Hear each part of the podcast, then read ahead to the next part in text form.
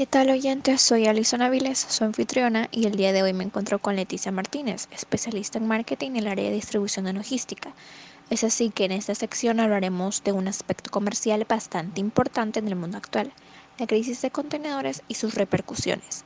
Pero primero tendremos una breve explicación por parte de Leticia sobre lo que es la logística como punto de partida para el desarrollo de este podcast. Por supuesto.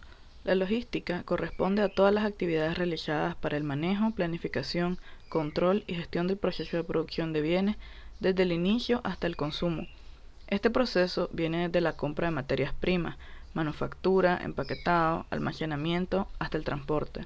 Asimismo, su principal objetivo es la colocación de los productos adecuados en el lugar correcto, tomando en cuenta costes y la satisfacción de los consumidores.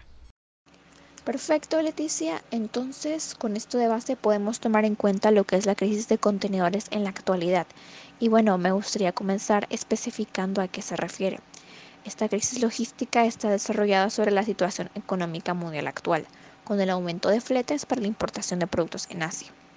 Es así que se refiere a la escasez de contenedores causando un incremento en los costes de bienes de consumo y materia prima, así como el precio final que deben pagar los consumidores. Esto inició en marzo de 2020 a causa de la situación pandémica, con la aparición de bloqueos y restricciones en puertos, la reducción de barcos y sobre todo el cierre de agencias logísticas. ¿Qué nos puede decir Leticia sobre las repercusiones que esto presentará a futuro y las que son actuales? Bueno, tal como mencionaste, debido a la situación pandémica está el incremento de flete. Las tarifas tienen cifras altísimas para los transportes. Asimismo, la escasez de contenedores con la falta de disponibilidad de equipo. Cada vez resulta más difícil realizar los procesos logísticos y de importación.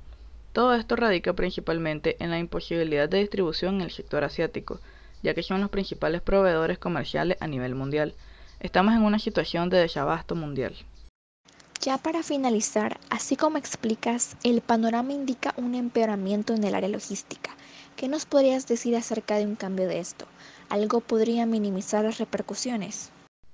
Tomando en cuenta la situación económica, lo principal sería la reactivación económica en el occidente.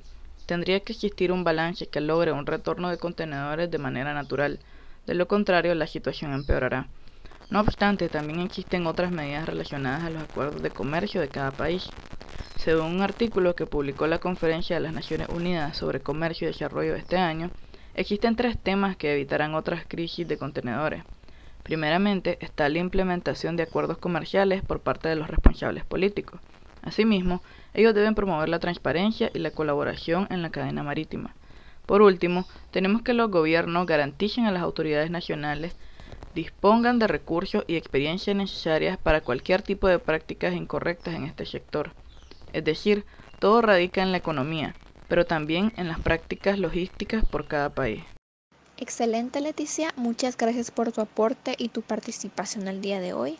Con esto finalizamos el podcast y esperamos que esto haya sido de su agrado y haya aportado a sus conocimientos. Hasta la próxima y gracias por sintonizarnos.